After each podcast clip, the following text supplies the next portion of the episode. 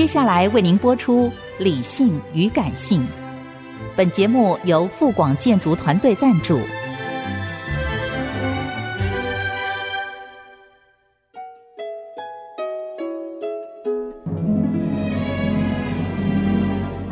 理性与感性不是天平的两端，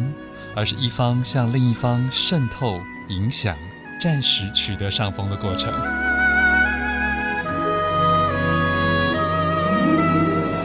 这世界，时而冷静，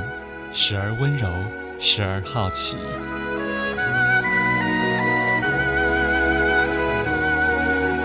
我是陈乐融，陪伴大家一起理性与感性。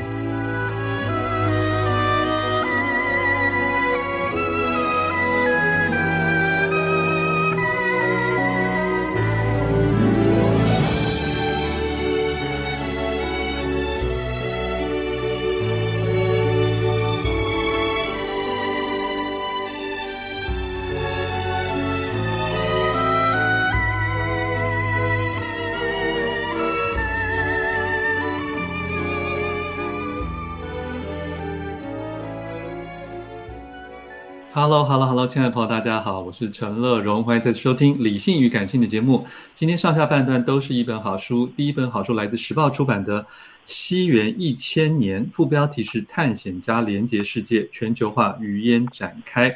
在电话线上的是时报第一编辑部人文科学线的主编王玉涵，玉涵你好，老师好，我是时报人文科学线的主编玉涵。是，先跟大家讲一下这本《西元一千年》的作者是谁？呃，这本书的作者是韩森老师。其实他坚持，他希望在我们的这边的译名是韩森。然后老老师是那个耶鲁大学的历史老师，然后他其实是一个汉学家。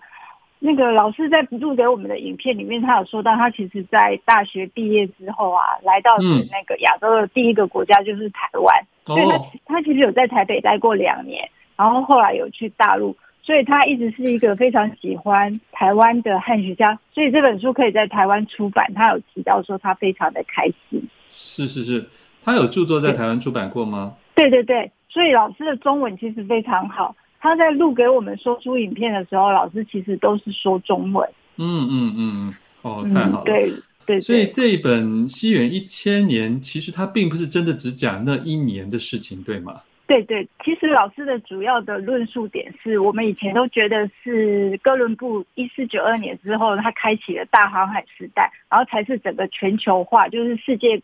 各州都连接在一起。对。可是老韩森老师其实是认为是从西元一千年开始之后，整个世界就连接起来。他提出来的最重要的一个点是，他认为是当时候的那个北欧的维京海盗，他们其实是因为一次航海上面的失误啊，就是被那个洋流影响，然后就到了加拿大，所以他们其实是第一个到加拿大的，其实不是哥伦布，而是北欧的维京人。其实他在书里面特别讲到维京的时候，其实都是专职海盗，所以他有时候他也是在讲说，其实是北欧的诺斯人。所以其实他认为从那个时候开始，整个全球的航路都在一起了。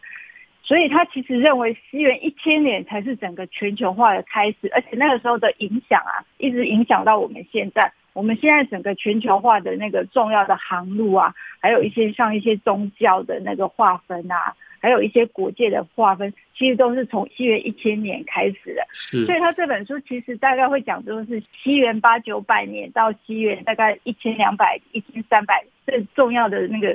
史事的影响，大概就是在这段时间里面。本身他认为最重要的大事件，因为大概都是在西元一千年或一千零多少年的时候，是，所以他认为西元一千年是重要的一个时间分割点，就是全球化的开始的点。嗯，诶。其实这里面也提到了说，在那个时候连接世界的可能不是真的那么大型的国家力量啊，而可能是一些探险家们，包括要钱不要命的商人啦、啊，弘法传道的宗教导师，征战四方的匪徒或勇士，以及好奇无畏的大冒险家，其实是非常多的个人或是小团伙来组成了那个时候的大量的各种开辟与冒险，对吗？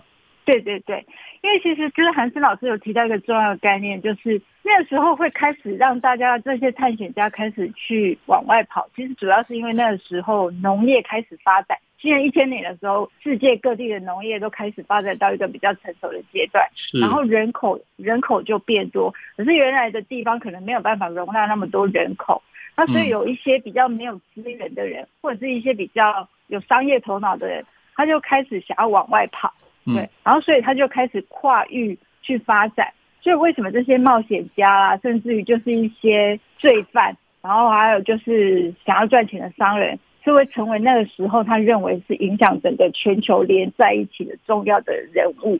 嗯哼，这里面其实他他也讲到了，好像很很多很多的事迹，并不完完全全是文字书写的历史。哦，对，被收纳在这本书里面。对对，其实它这里边的很多的论述，其实靠的是考古资料，然后或者是一些传奇，就是一些小说。因为有时候其实像有一些那个皇家，他为了要，比如说像有一些新建的国家，然后他们想要就是去，嗯、应该是说这些其实比较是类似像我们家族的记录史，它不是真的是史书或者是文字，哦、而是他们自己就是自己家族的记录。而且那个时候，因为很多的地方其实还没有文字。所以他其实很多的时候靠的是考古资料来证明，比如说像他在讲到那个整个美洲的航路整个连接，也就是说哥伦布去到美洲的时候，他并不是发现新大陆，他只是把欧洲跟那个美洲的这一块的商业路线连接起来。当时候在美洲已经就有非常成熟的商业的那个整个发展。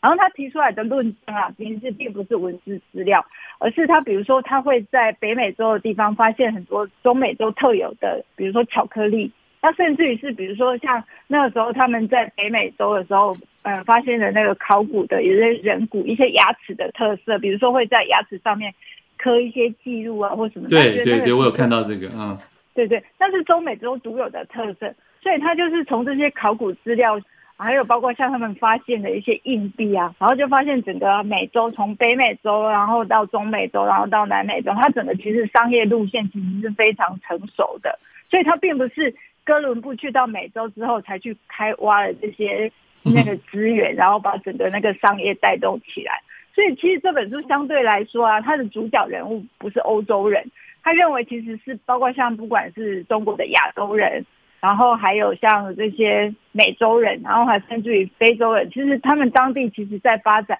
就已经是非常成熟了，所以并不是欧洲才开启了整个文明时代。所以它这里面很多的论论述点，其实大家都会讲到这些我们其实不知道的事情，这个还蛮有趣的。我觉得这也算是一种在探讨全球史的风潮里面一种翻转吧，啊，就让我们用一些别的史观来看待全球史的历史。我们现在听一首徐佳莹的新歌，叫《准明星》。待会儿继续介绍这一本《西元一千年》。欢迎回来，陈乐融理性与感性。现在介绍的好书是时报出版的《西元一千年》，副标题是“探险家连接世界，全球化余烟展开”。电话线上是时报第一编辑部人文科学线的主编王玉涵，玉涵你好。啊，陈老师好。是我们继续来谈呢这个韩森教授啊所写这本书里面第五章很有趣。在西元一千年前后，世界上最富有的人竟然不是在欧洲，而可能是在非洲，这是怎么一回事？其实老师有特别提到，就是其实，在非洲啊，当时其实他们的商业其实已经非常的成熟，尤其是像北非，然后他们其实又同时面对了那个东欧，然后还有欧洲。因为那个时候，因为罗斯人到东欧去发展，所以他们其实当地商业也非常的发展。但是他们欧洲就是欠缺人力，所以他们那个时候其实也是从非洲。就是引进了非常多的奴隶。其实韩森老师在里面有特别提到一个观念，就是如果当地是有资源的啊，就是他们比如说当地的资源非常丰富，他们反而会没有那个动力去经营商业。可是像非洲相对来说，我们就会觉得，因为当地因为环境，比如说像他们南部就是沙漠或什么，因为他们没有足够的资源，所以他们反而会去运用这种商业，比如说就是输出他们能够输出的，然后就是比如说他们当时候的。欧洲那边都缺人力，所以他们就大量的输出奴隶。所以其实我们都觉得说，我们到比较后期的历史，我们都会想说是欧洲人啊、美洲人，然后去把那个非洲人就是当奴隶才引进。可是其实，在西元一千年的时候，他们其实他们非洲自己母国就在输出就对了。对对，他们其实母国其实就输出了非常多的人力到那个欧洲去，所以这个也是他们重要的来源。而且他们其实会把人，比如说像。把人分等级，然后不同的人就有不同的价钱，然后而且是其实他们当时候最富有的原因还有一个就是他们矿产，其实当时有很多的金矿，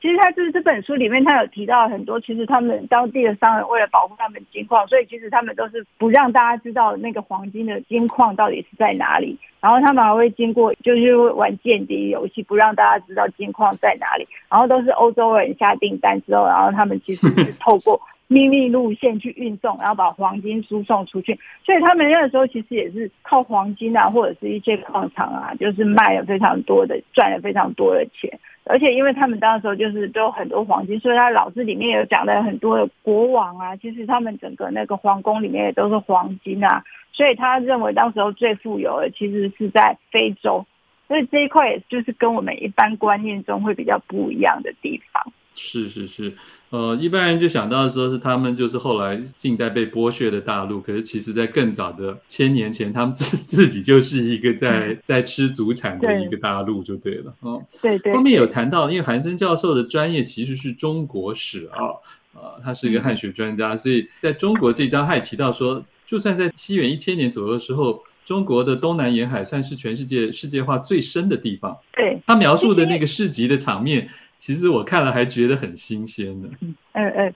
我们以前念历史就会觉得宋朝羸弱，但是其实殊不知，其实我们其实从宋朝开始，因为它有很多的瓷器啊，然后还还有很多的那个产品输出，然后再加上那个时候，其实我们跟东南亚整个商业其实开发的非常的早。其实我们印象中可能会以为明朝的时候郑和下西洋才开始，其实没有。其实，在宋朝的时候，宋朝其实是商业发展非常成熟。的那个朝代，所以其实他在书里面一开始讲的那个泉州，泉州其实在在宋朝还不是大城市，就是宋朝其实可能是开封啊，或者是那个汴京，然后可是其实他讲光是讲到泉州，他其实就有来自很多世界各地的人跟产品，对，所以其实其实我觉得他他在做这一块的全球史研究的时候，他其实有提到就是。为什么中国会有这么成熟的，就是整个商业市场好像已经很成熟？那是因为就是中国其实不只是海陆，它不只是海陆可以跟东南亚接触，它其实像在那个陆路，在那个跟中亚，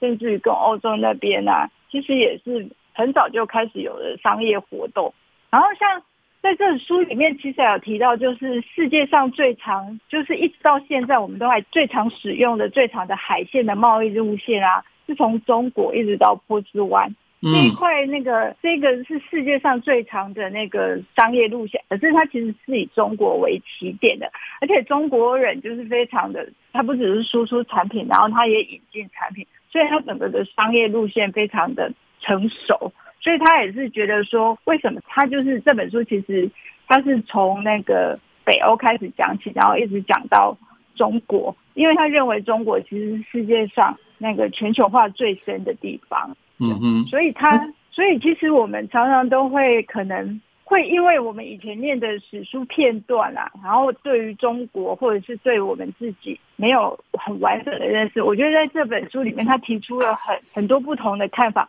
像他认为我们其实被西化，都认为是欧洲才是整个全球化的起源，然后欧洲人才是影响整个世界文明的最重要的力量。可是其实在这本书里面，老师其实也有讲到，当时候在西元一千年的时候，全球全世界人口最多的地方其实就是中国。一直跟到现在也是一样，现在全世界人口最多的地方也是中国，所以其实中国一直是居于整个全球化的那个中心。然后，所以我们其实应该就是要更深刻的去看待我们自己吧。嗯，而且这里面提到的很多的这些民生消费品，我觉得因为在过去历史书上不会去描写这么多庶民的生活，所以大家看到时候会觉得蛮惊讶的。包括那时候的芳香物进口，其实从上中。